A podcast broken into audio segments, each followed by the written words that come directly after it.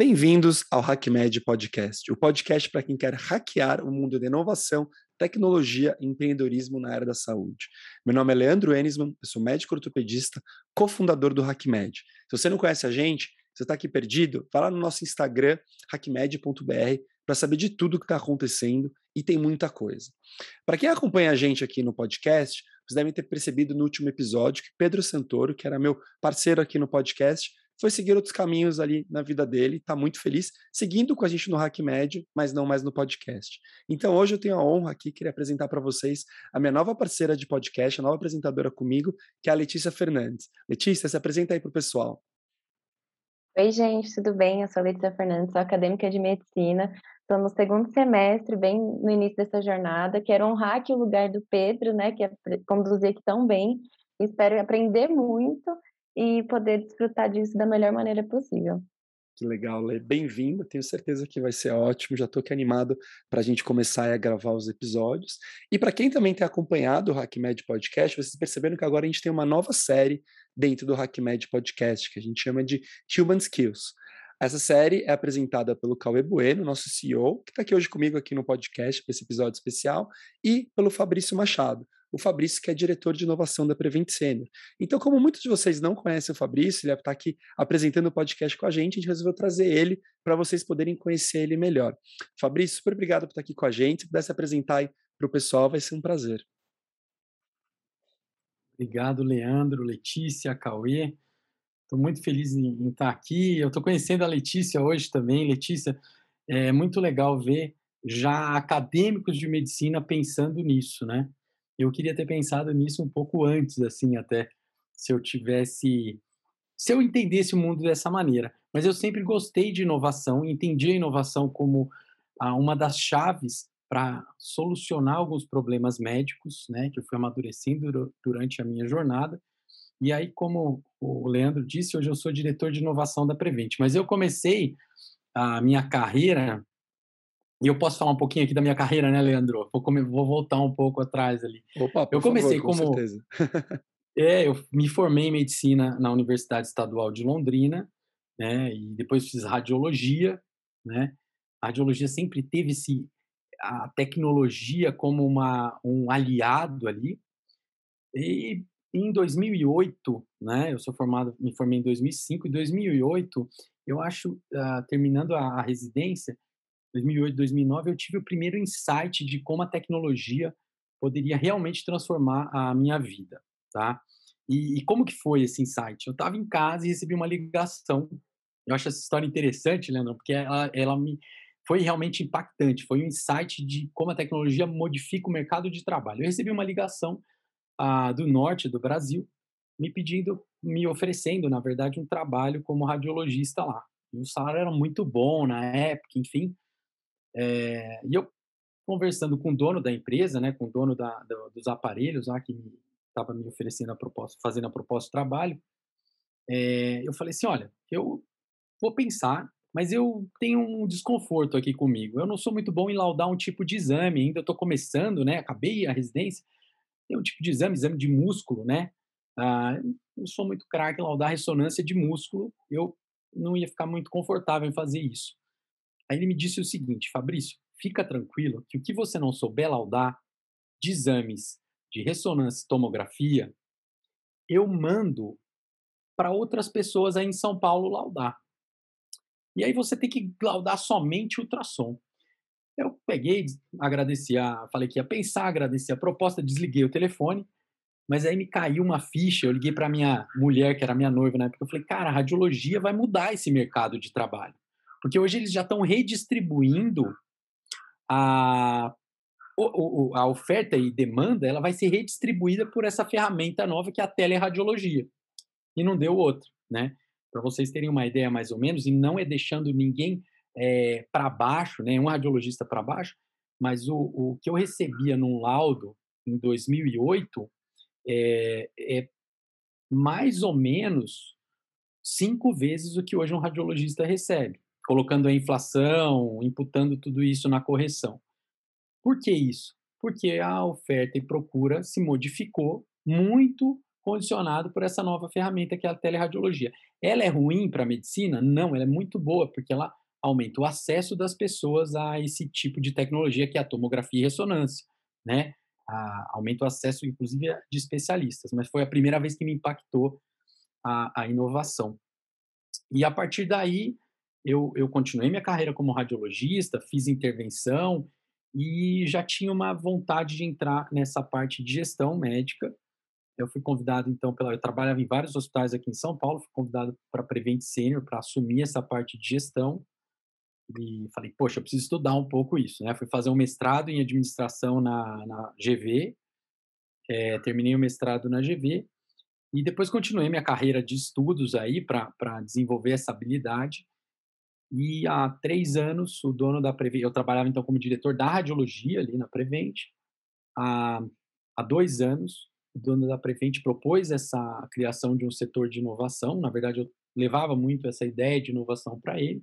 O dono da Prevent propôs, eu aceitei e hoje a gente faz essa parte na Prevent Senior de inovação, incorporação tecnológica e trabalho com Big Data Analytics dentro de uma população enorme que fornece e que gera muitos dados, né? A gente vai falar sobre isso tudo, acho que durante o podcast, mas é, é mais ou menos por aí minha carreira.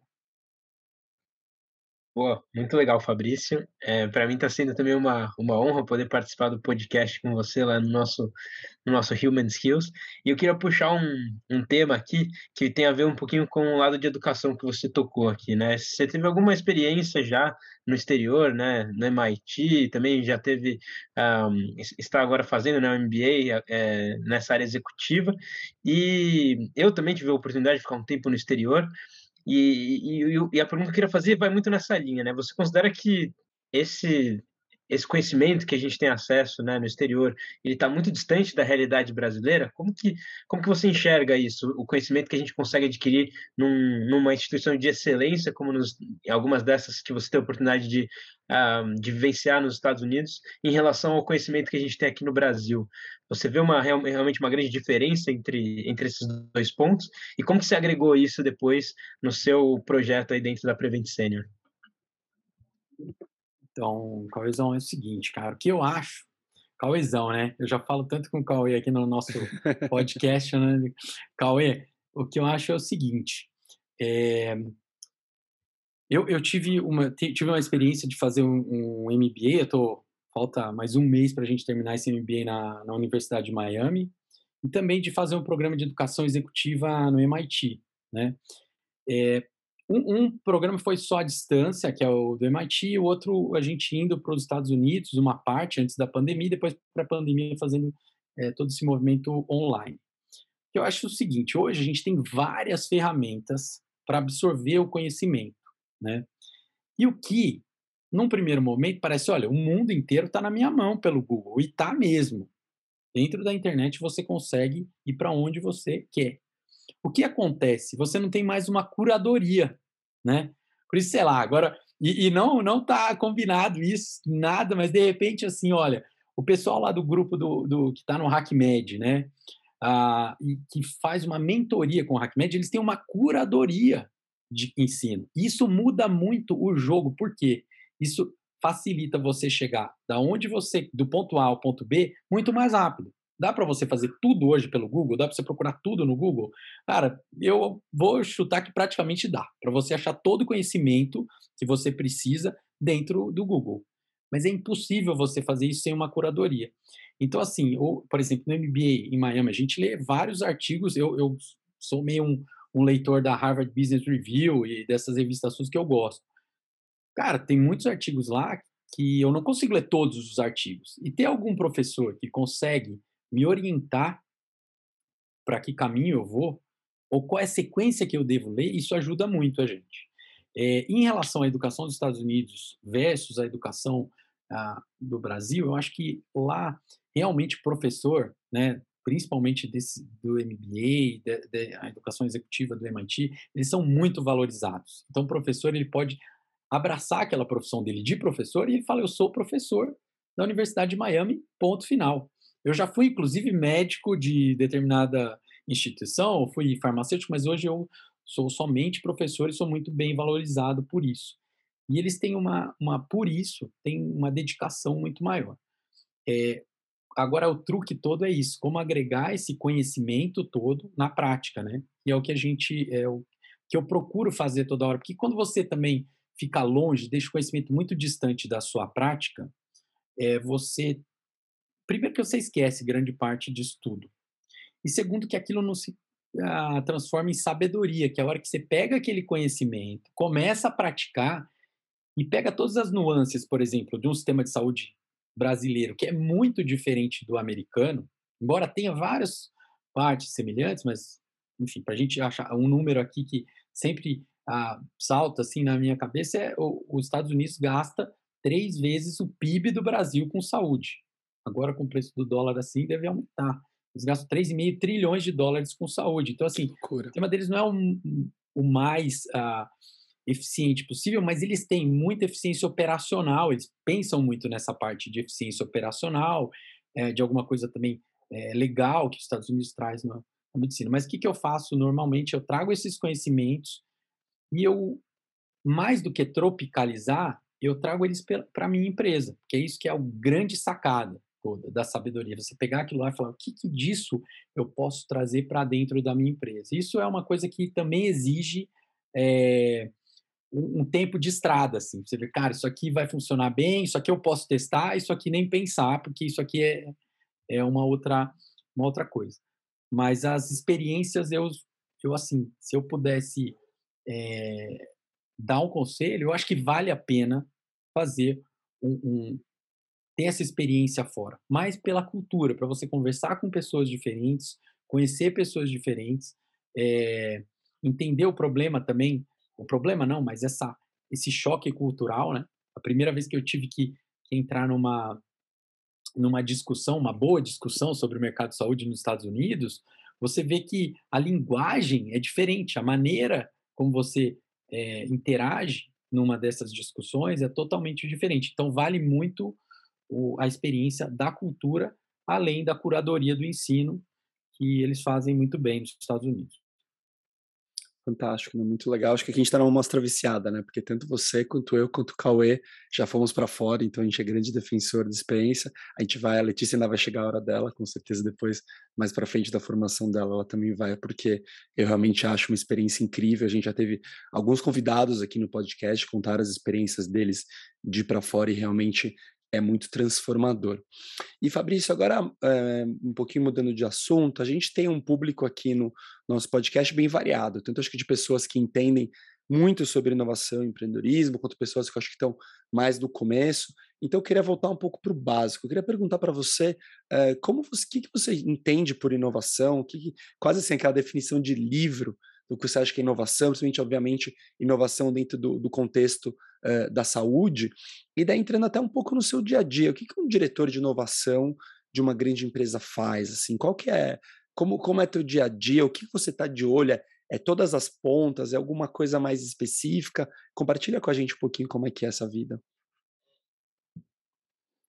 Então, Leandro, você sabe que voltar para o básico, nas definições, assim, Primeiro que eu acho uma das coisas mais interessantes de fazer, porque você cria um, uns tijolinhos ali que são sua base.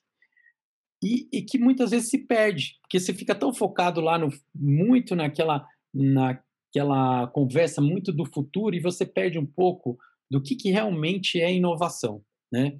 É, eu vejo muito a inovação como qualquer coisa que você incorpora ou na sua vida ou na sua empresa que mude a maneira de você fazer aquilo que você fazia antes. Às vezes até muda para pior, às vezes muda para melhor. E é aí que os diretores de inovação ou as pessoas que são responsáveis por esses setores devem agir. Né?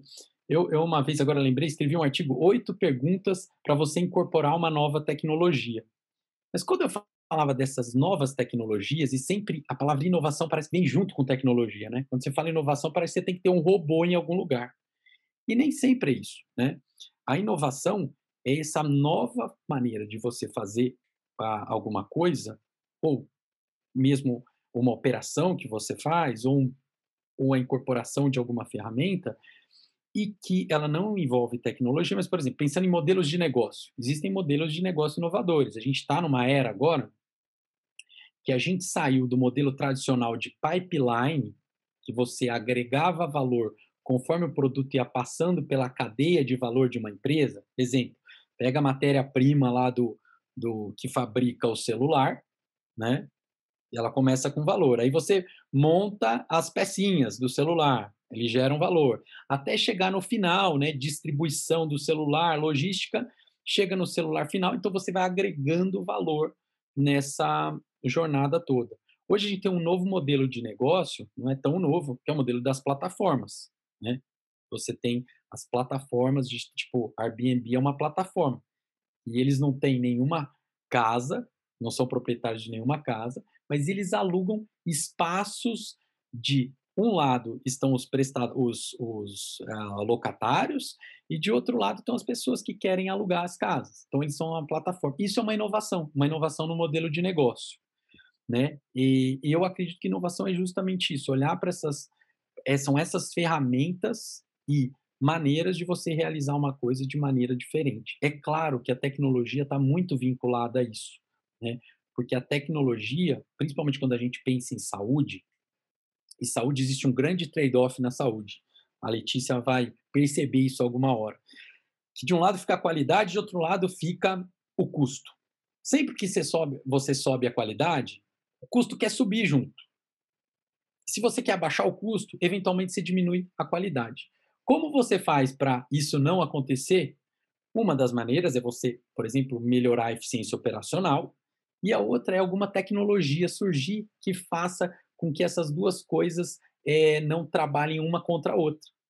Né? Exemplo, algumas tecnologias que a, aumentam o acesso à saúde, elas diminuem o custo e aumentam a qualidade. Telemedicina, por exemplo.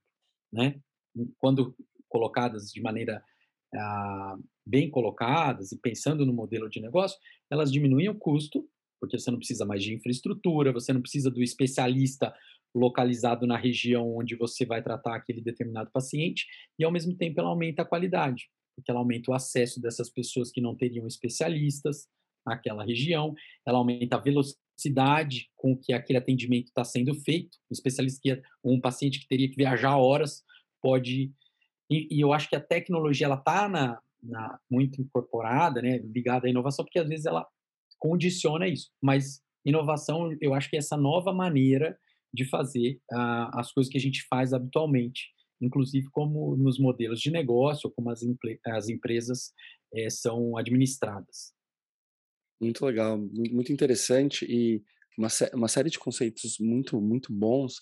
E uma coisa que eu fico pensando, e eu queria ouvir a tua opinião, Fabrício, assim, é, você é diretor de inovação, a gente é fundador do HackMed, então eu tenho uma sensação, às vezes, de que a gente está numa bolha, né? Porque Uh, a gente fala o dia inteiro, ou a semana inteira, ou muito frequentemente, com médicos que têm essa visão para inovação, que, uh, que entendem essa questão que você falou de qualidade, de custo, de, de velocidade, e que é um fato que não, não existe uma solução perfeita, né? Se fosse perfeito, seria ótimo que tivesse uma solução perfeita, mas toda, óbvio que cada solução inovadora que você trouxer, seja para a empresa que está trabalhando, seja para o teu consultório, seja para o hospital, para qualquer lugar, vai ter upsides e downsides, vai ter coisas boas e coisas negativas, né?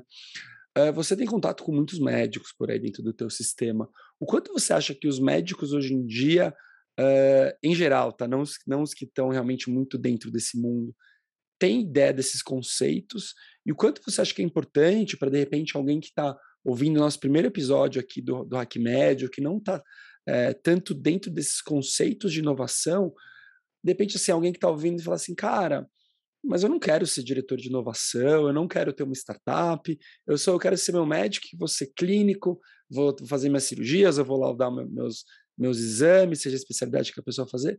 O quanto isso impacta no dia a dia daquele, do médico, vamos chamar assim, mais tradicional?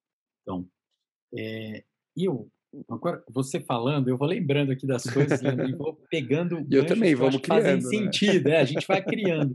Mas quando você fala isso, no médico muito tradicional, olha só, tem um estudo da, que a Kaiser Permanente fez, que o médico gasta 70% do tempo dele dentro de uma consulta médica. Olha só isso, hein, Letícia? Olha só.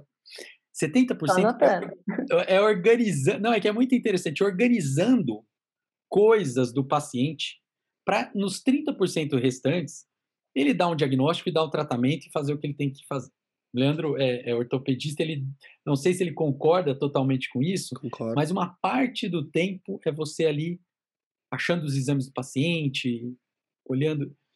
E aí tem um conceito que a Kaiser criou que chama leverage care, né? Que é um cuidado alavancado. O que, que você faz? Você coloca uma pessoa para organizar essas coisas para você. Não é robô, não é ninguém, não é uma pessoa, né? Só que uma pessoa que ela ainda, enfim, ela não, ou não se formou ainda, ou está em busca de uma carreira, está é, ainda em ascensão de carreira, ou quer ficar naquele lugar, é uma pessoa que o custo dela é menor para ela fazer aquilo.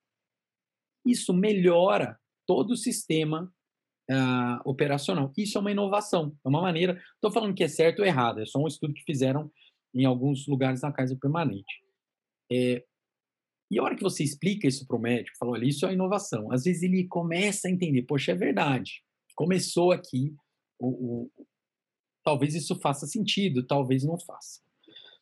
E o que eu vejo é que tem alguns médicos que têm uma resistência. Isso não depende muito da idade, não. Claro que, é, que o tempo de trabalho que ele realizou daquela mesma maneira influencia um pouco, mas tem algumas pessoas que são mais resistentes a, a essas inovações de maneira geral.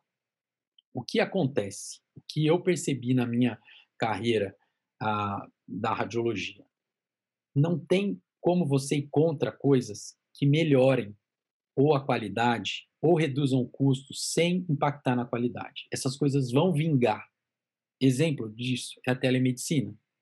Eu lembro que tinha uma discussão anterior à pandemia e eu fui até questionado na minha banca de mestrado se eu, o que eu achava da telemedicina.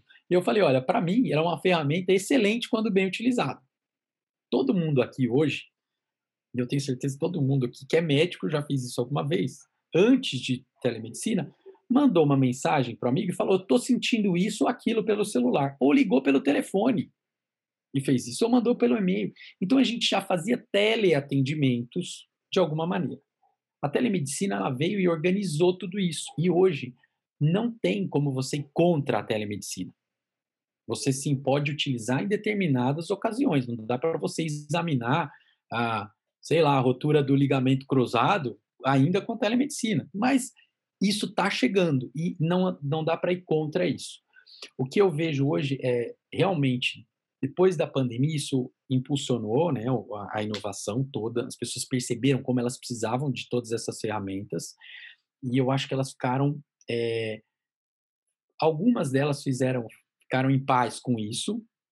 Existe uma resistência, mas o mais importante é quando a gente começa a ensinar a inovação, como avaliar as ferramentas, como avaliar tudo isso, as pessoas começam a, a essa repulsa vira de alguma maneira ou uma paixão, né, igual o pessoal do HackMed, apaixonado por isso, ou até uma empatia por essas ferramentas. Poxa, será que eu posso usar isso aqui também no meu consultório? Será que eu posso usar isso aqui em é, aquilo que estão usando no mercado de construção civil eu posso usar em medicina? Será que aquilo. Existe muito isso, esse cross de, de, de inovação. E o que eu vi é que quando você ensina as pessoas sobre determinado produto, elas muito, são muito mais capazes de consumir. Então, eu acredito que esse seja um trabalho que a gente ainda esteja fazendo no mundo, mas as pessoas estão mais é, abertas a isso, de maneira geral. Né? Perfeito, muito legal. O que a gente percebe, né? Acho que é, lógico a, pandemia é, é sempre complicado quando a gente fala essas coisas, né? Porque a pandemia é uma coisa tão tão horrorosa que aconteceu, né? Mas com todos os seus problemas óbvios, mas é fato que para o mundo da inovação e da, e da, tecnologia ela trouxe grandes acelerações, né? Realmente acho que a telemedicina que você citou é um dos maiores exemplos, né? Totalmente pré e pós-pandemia é, é, outro questionamento. E daí, Fabrício, eu queria entrar agora, mudando um pouco de assunto, chegou a falar muito da, das tecnologias tal, eu queria entrar no assunto que também é, é super quente, que é a questão da inteligência artificial, né? Por exemplo, você chegou a contar essa história do, do funcionário que não era um robô, que, que fazia essa questão, mas é fato que hoje em dia tem cada vez mais coisas sendo feitas pela inteligência artificial, e com certeza no futuro vão ter mais ainda, né? Como você vê o momento atual? O que você acha que é que, que você tem visto já como realidade, que já está acontecendo no momento, o que você vê que, de repente, assim, talvez dividir em três partes, o que você já vê que já é uma realidade no momento em relação à inteligência artificial, o que você vê que está muito próximo de acontecer, ou já está acontecendo em alguns locais, e uma viajada assim a longo prazo, assim, onde você acha que a gente pode chegar com a inteligência artificial? Então, é, poxa, a inteligência artificial é, é eu, eu, penso, tem uma frase, cara, de um, autor de 2001, a Odisseia no Espaço, que ele fala o seguinte, ele falou uma vez, todo professor que deve ou que pode ser substituído por uma máquina, deve ser substituído por uma máquina. Ele falou isso sobre professores, tá? Não falou sobre médicos e nada. E essa reflexão, eu acho que tem que ficar. Eu falo, falava isso muito para os médicos radiologistas e falo para os meus, para os médicos, meus amigos e para os médicos que eu tenho hoje contato, tenho na equipe também. Sempre que você pode ser substituído por uma máquina, você deve ser substituído por uma máquina, porque você parou de ser humano e virou uma máquina. Isso acontece. Isso acontece. Tudo que você imaginar que você está fazendo, que é muito repetitivo e enfadonho, e você fala, cara, eu não preciso usar toda a minha inteligência para fazer isso e uma máquina pode fazer isso eventualmente até melhor que eu. Eu acho que isso vem e, e substitui. Os sistemas de inteligência artificial que a gente viu agora, hoje, é, eles não substituem por completo os médicos. Na radiologia tem muito isso, né? Mas eles ajudam os médicos numa parte dessa jornada. Por exemplo, a gente tem um sistema aqui que lauda raio-x. Na verdade, não lauda o raio-x ele encontra 10 patologias no raio-x, 10 achados ali no raio-x de tórax, é, em uma, uma, uma só incidência, tá? Imagina que legal, Letícia, você está começando lá a faculdade, né?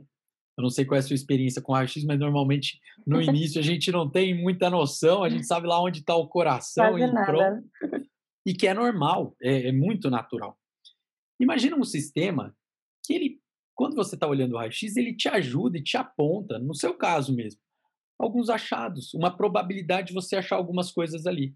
Que seu olho começa a olhar para lá, que ele não olharia em outras circunstâncias, porque um raio-x é, um, é um método difícil, tá? até para radiologistas é difícil. E você vai e você olha, dá uma olhada lá que talvez tenha um pneumotórax, né? Que é um que todo, todo mundo já, já errou um pneumotórax na, no, no ensino, é claro. Depois você não pode errar, que isso é, é uma coisa que pode ser grave para o paciente, eventualmente. E tem uma ferramenta que te auxilia nisso, né? É, hoje a gente já incorporou essa, algumas dessas ferramentas que elas ajudam, inclusive, os médicos não especialistas. Ó, dá uma olhada ali que existe uma probabilidade pela nossa ferramenta de inteligência artificial de 80% desse paciente ter uma pneumonia, né, uma consolidação. E isso ajuda, hoje, vocês terem uma ideia de números, a gente já passou dos 180 mil raios-x Nossa. que foram vistos pela inteligência artificial. É, então, essas ferramentas elas chegaram também para ficar, elas estão substituindo em partes alguns trabalhos dos médicos e muitas vezes, principalmente relacionados à a, a, imagem, por exemplo, que eu tenho hoje a gente tem um, um, um setor da inteligência artificial que é voltado principalmente ao estudo de imagens ele auxilia muito, porque você joga aquelas imagens em bancos de dados, né? Você treina eventualmente esses algoritmos, e como você faz isso? Ou você faz isso etiquetando os achados, você pega um super radiologista ou um grupo de 100 super radiologistas e fala, ó, você sempre que achar uma pneumonia, você marca e joga no banco de dados. E de repente você tem um, um algoritmo treinado por centenas de milhares de raio-x Imagina quanto, quanto tempo você demora para ver centenas de milhares e treinar.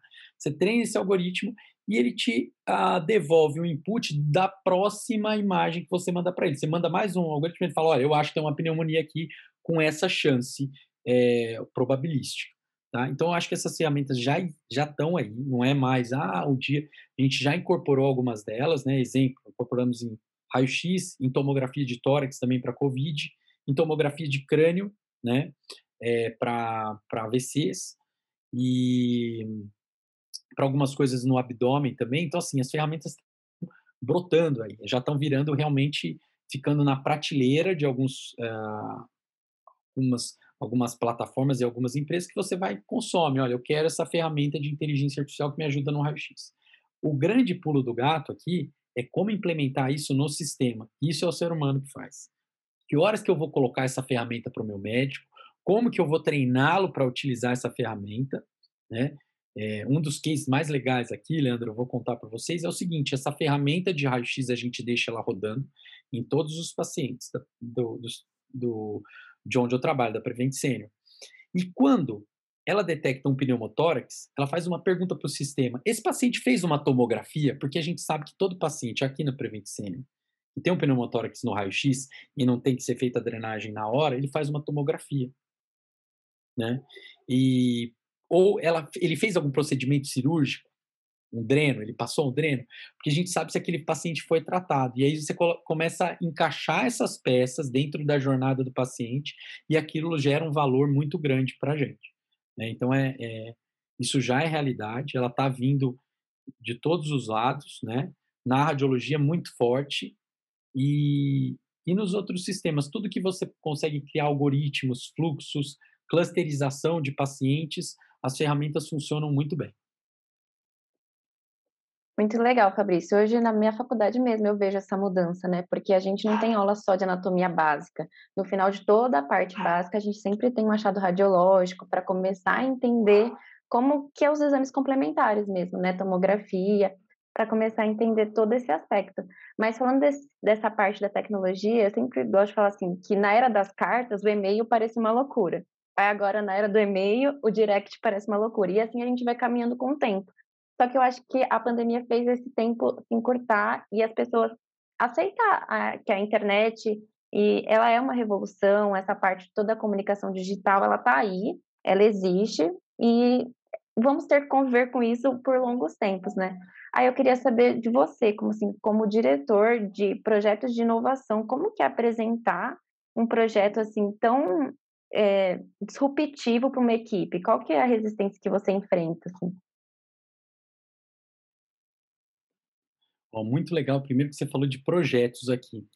Se você, se nosso podcast sair em novembro ainda, o editorial da, da Harvard Business Review desse mês fala sobre a mudança das empresas de, um, de uma economia muito baseada em eficiência operacional para eficiência de projetos. O que, que eles estão acreditando? Que daqui para frente a gente chegou, na maioria das empresas, é claro, num platô, numa estabilidade no que se refere à eficiência operacional. Tá? Isso não é verdade para 100%, a gente sabe que isso não é verdade na saúde, por exemplo.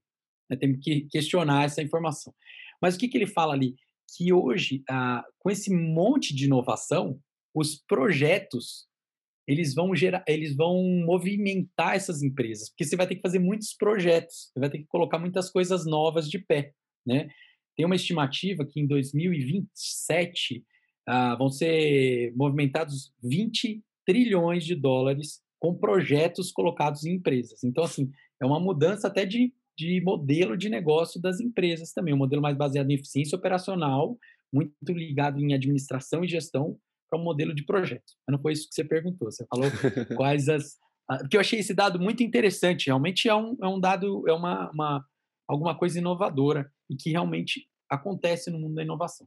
Quando a gente apresenta um projeto para as empresas, o que, que a gente tem que pensar, né, Letícia?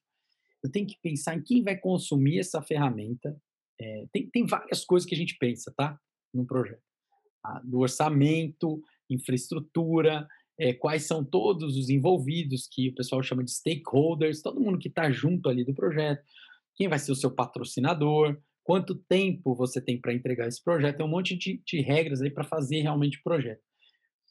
Mas o mais importante quando você faz um projeto desse de inovação, talvez, seja você aculturar um pouco as pessoas. Você colocar as pessoas entender mais ou menos como é o trabalho delas hoje, primeiro, mostrar para elas como utilizar a ferramenta, por exemplo, essa ferramenta de inteligência artificial que a gente colocou, mostrar para ela um ganho real daquilo, e principalmente, vai, talvez essa palavra seja um jargão assim, mas ela tem que perceber que ela, ela pertence a esse sistema. Ela tem que sentir que aquilo tem um propósito para ela. Né? Propósito ficou uma palavra meio batida. Mas no final, ela tem que abraçar aquilo e ela tem que sentir um pouco artífice daquilo que ela está fazendo. Porque isso dá muito prazer para a gente. O que, que às vezes é muito gostoso lá na, na, na medicina é dar um remédio para o paciente, porque você vê que aquele remédio pode curar o paciente, então você se sente um agente transformador. Você tem que chamar a pessoa, ela tem que sentir que ela pertence, e ela tem que pertencer de fato. Você chama ela para o jogo junto com você. Você fala: esse projeto aqui não é só meu, é nosso. Se der certo, todo mundo vai comemorar junto. Se der errado, a gente ou vai chorar junto, ou a gente vai, é, na linguagem da, das startups e de inovação, a gente vai pivotar, mas não é nem pivotar, a gente vai lapidar esse projeto. Porque às vezes a coisa vem meio assim, é normal, não vem perfeito assim, a gente vai, puxa, esqueci disso aqui. Você monta lá um projeto de 10 páginas e às vezes você esquece um detalhe. É, mas uma, uma dica é trazer essa pessoa para ela pertencer. E a outra dica é que nunca um diretor pode estar longe da operação. Ou, ou uma pessoa da alta gestão, ela tem que ir lá na operação. Porque muitas vezes ela olhando, operação é, é o trabalho do dia a dia do médico lá da ponta. Quando ela está lá, é, Letícia, o que, que acontece? Ela percebe nuances que de longe ela não perceberia, né? A gente, como fica muito na, na executiva, na alta gestão, a gente tem uma visão de balão das coisas, né? O zoom out. Mas a gente precisa dar um zoom in de microscópio lá e falar, poxa, olha aqui o que acontece. Porque às vezes a gente perde alguma coisa. E esse movimento é um movimento muito legal, inclusive para pessoas que estão montando uma startup, fazer zoom in e zoom out, né? Porque às vezes você está muito focado lá no problema e a hora que você dá o normalmente é o contrário que acontece, você está super focado no problema, a hora que você dá o zoom out, você fala, vixe, eu estou perdendo um monte de coisa. Eu estou vendo um negocinho verde aqui, né? Porque eu estou vendo no microscópio. A hora que eu dou zoom out, eu percebo que aquele negocinho verde era um campo de futebol. E eu só estava lá vendo um pedacinho da grama. Então essa essa é uma outra dica que eu acho que é muito importante, né? que é fazer esse movimento várias vezes na diretoria para os projetos darem certo. Eu vou lá na operação, vejo como está funcionando, volto e vejo o macro o ambiente e volto de novo. Eu faço várias vezes isso para conseguir que as pessoas se, se envolvam e o projeto dê certo, né? Acho que Fabrício sabe que eu fico pensando aqui que eu sou cofundador do HackMed, mas sou ortopedista, continuo trabalhando como ortopedista e, eu me sinto muitas vezes na ponta que as pessoas que estão lá na alta gestão dos lugares que eu trabalho dá uma certa sensação de distância dessas pessoas, entendeu? Então, eu acho que realmente ver uma pessoa que nem você que está na alta, na alta gestão e ir nesse zoom in e, estar tá ali perto é essencial, assim, imagino que realmente isso faz com que as pessoas que estão lá na ponta, que estão vendo você que está que tá distante deles, está ali tá perto nesse momento, deve mudar muito e deve ser muito legal. Muito interessante ver tua, tua visão. Muito obrigado por compartilhar. E agora, eu estava pensando assim, porque você está com o Cauê fazendo o nosso, a nossa série do Human Skills, mas eu pensei em dar um spoiler aqui. Então, eu queria pensar aqui uma pergunta para você de como dessas soft skills, né, que talvez sejam as principais das human skills que vocês estão discutindo, qual que você acha as mais importantes para os médicos que os que estão se formando agora, os que já estão aí na carreira e que você acha que principalmente são características que muitas vezes os médicos uh, não têm desenvolvidos, mas esse profissional atualizado, esse profissional do futuro precisa ter. Dá um spoiler para a gente das Human Skills. Então, Leandro, eu acho que todo médico, cara, ele nasce com. É, quando ele nasce, quando ele se forma, ele vai ser líder. Tá? Não sei se ele vai ser um bom líder, a hora que você vira médico ali, você virou um médico, você vira um líder de, de algumas pessoas que estão ali à sua volta. É uma, uma propriedade praticamente do médico que está trabalhando dentro de qualquer sistema de saúde. Está no ambulatório, você tem duas pessoas ali que você está liderando eventualmente, tá? E, e, eu acho que uma das primeiras, cara, que quando a gente fala assim, ah, liderança, né? Liderança é uma coisa que é legal, mas é muito vaga. Eu acho que tem algumas as soft skills que elas fazem parte da construção da liderança, por exemplo, gestão de conflitos, ou como dar um feedback, ou como, ah, por exemplo, esse negócio de feedback, a gente acha uma coisa muito simples, como você dar um feedback, como você fazer gestão de times baseadas em, em, em, aí, em métricas mais ah, palpáveis, né? Porque a gente fala muito das soft skills como se fossem muito subjetivas, mas o que a gente tenta trazer ali no, no, no Human Skills e na minha vida, e, e, eu vejo que eu compartilho muito isso com o Cauê também, é trazer essas soft skills é, para um mundo mais concreto e palpável, né? Você, por exemplo, que ferramentas que eu, como líder, preciso ter ali à mão para ser um líder melhor? Eu tenho que ter, por exemplo, é um foco em resultados objetivos, né? Eu tenho que saber dar feedbacks, eu tenho que fazer gestão de projetos, que é uma coisa muito importante. Você gerenciar um projeto. Porque às vezes, quando você fala de projeto, muita gente acha que um projeto é se apresentar um PowerPoint. Qualquer coisa que é PowerPoint é um projeto. E o projeto ele tem uma maneira de você montar um projeto que ela parece muito, muitas vezes ela é parecida com você montar uma empresa.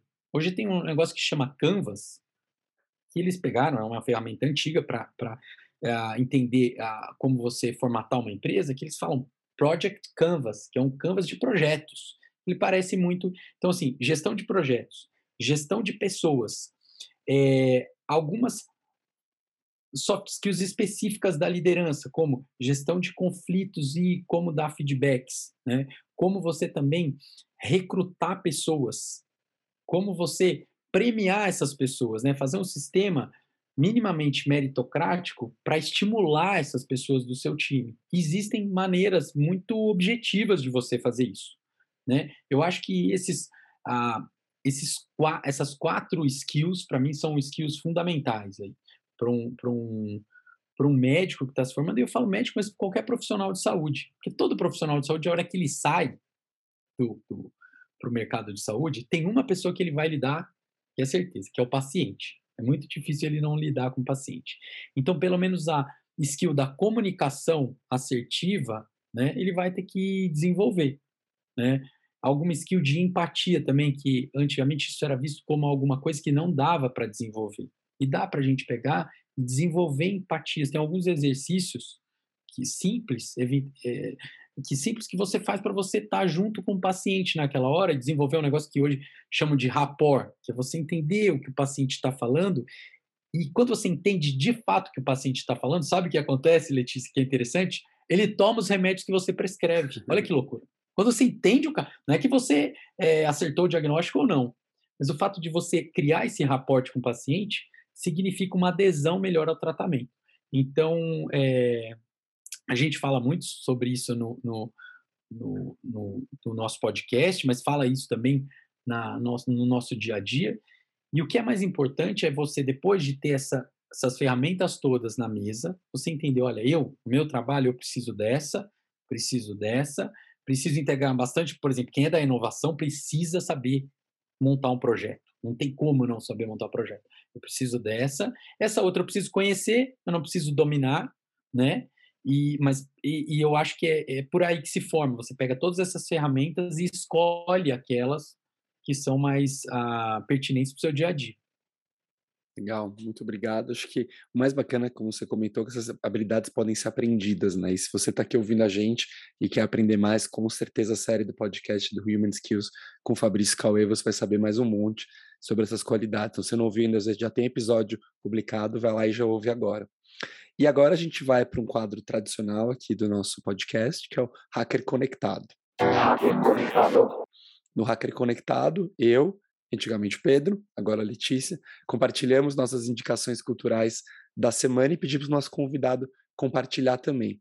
A minha indicação dessa semana, na verdade, é uma série do Netflix que chama Batalha Bilionária, o caso Google Earth, que eu não terminei ainda, mas estou adorando, que conta a história de uma empresa alemã, uma startup alemã, que supostamente o Google Earth roubou a ideia deles e o Google, na verdade, roubou para desenvolver o Google Earth. É super legal, mostra muito sobre empreendedorismo, mostra muito alguns erros que você que está ouvindo a gente e está começando um projeto não pode fazer. E eu acho que para a galera mais nova aí, que não vivenciou esse começo da internet da década de 90, é muito interessante ver como é que era o mundo quando a internet estava nascendo, né? Que é uma coisa que acho que para quem é mais novo é até difícil de imaginar. Parece que quando eu penso na geração dos meus pais que viram a televisão surgindo, acho que é como a geração atual vê quem não viu a internet quando era criança, né? Lê, você tem alguma indicação para a gente essa semana? Tenho sim. Eu vou puxar a sardinha para a saúde integral, né, que eu gosto bastante. Estou lendo um livro chamado Mude, Mude, Seus Horários, Mude a Sua Vida, que é um livro que fala mais ou menos sobre o ciclo circadiano na perspectiva da medicina ocidental, da medicina indiana ayurvédica. E ele é muito legal, porque fala que o horário que você come, é o horário que você dorme, tudo influencia na sua digestão, na sua percepção para emagrecer, para fazer qualquer tipo de coisa. Concentração e é muito legal. Legal, Fabrício, se puder compartilhar com a gente também a sua dica, vai ser muito bacana. Tá. Eu vou falar de dois livros que eu acabei de ler, tá? Opa. São minhas dicas culturais aqui. É... Vou falar de três. De um outro que não tem nada a ver, é um livro mais. tá? Ah, o primeiro é o Pense de Novo, do Adam Grant. Eu acabei de ler agora. É um, é um livro interessante, ele é o mesmo Fantástico. autor do, dos originais. É um livro bacana, né? Eu acho que vale a todo mundo que está aí uh, pensando em. Ele não é um livro de autoajuda, o, Adam Grant é um psicólogo, mas ele fala um pouco sobre esse ciclo do repensar e de como a gente, às vezes, uh, se ilude que a gente sabe de uma coisa e acha que se a gente mudar aquela opinião, a gente está perdendo um pouco da nossa identidade. Isso acontece com a gente no dia a dia, muitas vezes, né? Nas, nas, nos relacionamentos com amigo, com marido e mulher, com filhos, mas acontece também em startup, que foca naquele problema e fala: não, eu estou certo, não quero repensar e não quero, é, porque eu sei que tem muita gente do mercado de startup que está ah, escutando a gente. Um outro livro que eu acho muito legal e tem a ver um pouco com o assunto de LGPD é, chama A Era do Capitalismo de Vigilância. É de uma psicóloga de Harvard que ela traz um conceito aí uh, que o capitalismo ele mudou desse capitalismo da era da era do Ford de produção, né, em massa, para um capitalismo que a principal matéria-prima uh, é realmente o que a gente coloca na internet, são os nossos dados. Tá? É muito bacana. A, a autora desse livro, a Shoshana Zuboff, ela faz uma, uma palhinha, uma, uma parte num, documentário do Netflix sobre a Cambridge Analytica. Eu esqueci o nome do documentário, eu acho que Rede Hackeada, não sei. Mas eu acho que sim. É, é bem bacana, é legal esse livro. E o último é o que eu estou lendo ainda, mas é muito bacana, não tem nada a ver com tecnologia, nada. É um livro para relaxar que chama Torto Arado, é, que é um livro muito legal, um romance aqui de um, de um brasileiro, mas muito bem escrito. Para quem gosta de literatura, eu acho que vale a pena. E ficam aí minhas dicas. São livros, os últimos aqui que eu, tô, eu não terminei ainda o Torturado, tô ainda lendo. Show. É, chama, eu achei aqui, chama Privacidade Hackeada. O filme, acho, eu, eu, eu, vi o filme, eu lembrava dela do filme. Você começou a falar, acho que eu já ouvi falar desse livro, não li ainda, bem, bem interessante. Fabrício, infelizmente estamos chegando aqui no final. Muito obrigado por participar com a gente. E antes da gente acabar, eu queria abrir o microfone para você para alguma consideração final, para você se despedir, ficar à vontade. Poxa, eu quero agradecer, é muito legal estar aqui com vocês. É, sabe que eu tenho dois filhinhos de três anos e eu fico pensando como vai ser o mundo deles toda hora. Eu fico nessa, poxa, como que meu, o Felipe e a Maria vão viver esse mundo novo, né? Eles estão até devem ter dado, gritando já papai aqui. E eu acho que é o seguinte, é, de qualquer jeito, tem uma parte que tem que ficar na gente, tem a parte do ser humano, tem que ficar dentro, né? É, por exemplo, essa conversa nossa, embora seja sobre inovação, inteligência artificial, tem uma parte que a gente combina aqui entre nós, mesmo sem falar, que é a parte da ética, que é a parte das, do propósito para o bem do paciente. E isso a gente não pode perder. Né? Eu tenho tem coisas que eu não tenho muita certeza, mas essa parte, né, principalmente a hora que eu vejo, a hora que nascem meus dois filhos, né, e tem uma frase do Humberto Eco que fala o seguinte: a ética surge quando surge o outro. A gente nunca vai perder essa, esse fato de ter o outro na nossa frente. Então, tem algumas coisas que a gente nunca deve esquecer. A gente pode errar na, na implementação de uma ferramenta, mas a gente não pode errar no tratamento dos pacientes. A gente pode errar, é, eventualmente, na hora que a gente monta startup, mas a gente nunca pode deixar isso impactar no tratamento de alguém, ou na felicidade de alguém, ou no bem-estar das pessoas. Então, eu acho que a mensagem final é que a gente, a gente vai continuar sendo humano. Independente de e-mail, carta, direct ou qualquer coisa que venha a ser, vai ser sempre a nossa relação vai ter um, uma coisa que a gente vai compartilhar que é ser humano, que é ser ah, finito, né? E que tem os problemas que qualquer ser humano tem, são desde problemas mais simples até os maiores e que dependem da subjetividade da, da nossa cabeça, da nossa consciência. Mas vocês estão de parabéns, viu? Muito bom conversar com vocês, Leandrão e Letícia. Legal, Fabrício. A gente que agradece. É muito legal conversar com gente que é muito nítido e transparece muito o quanto é apaixonado pelo que faz, assim, aquela coisa do bem, bem piegas do brilho nos olhos, mas é uma coisa que a gente vê muito em você e é muito legal, isso transparece. Eu tenho certeza que nossos ouvintes vão, vão adorar esse bate-papo. Então, obrigado por estar aqui com a gente. Obrigado, Cauê, nosso, nosso CEO do HackMed, por estar aqui com a gente. Obrigado, Letícia. Bem-vinda. Tenho certeza que vai ser muito bacana essa jornada. Obrigado por estar aqui conosco. E principalmente obrigado a você que está nos ouvindo. E fique de olho, porque em breve vão ter mais episódios do HackMed Podcast e do, e do Human Skills. Um grande abraço e até a próxima.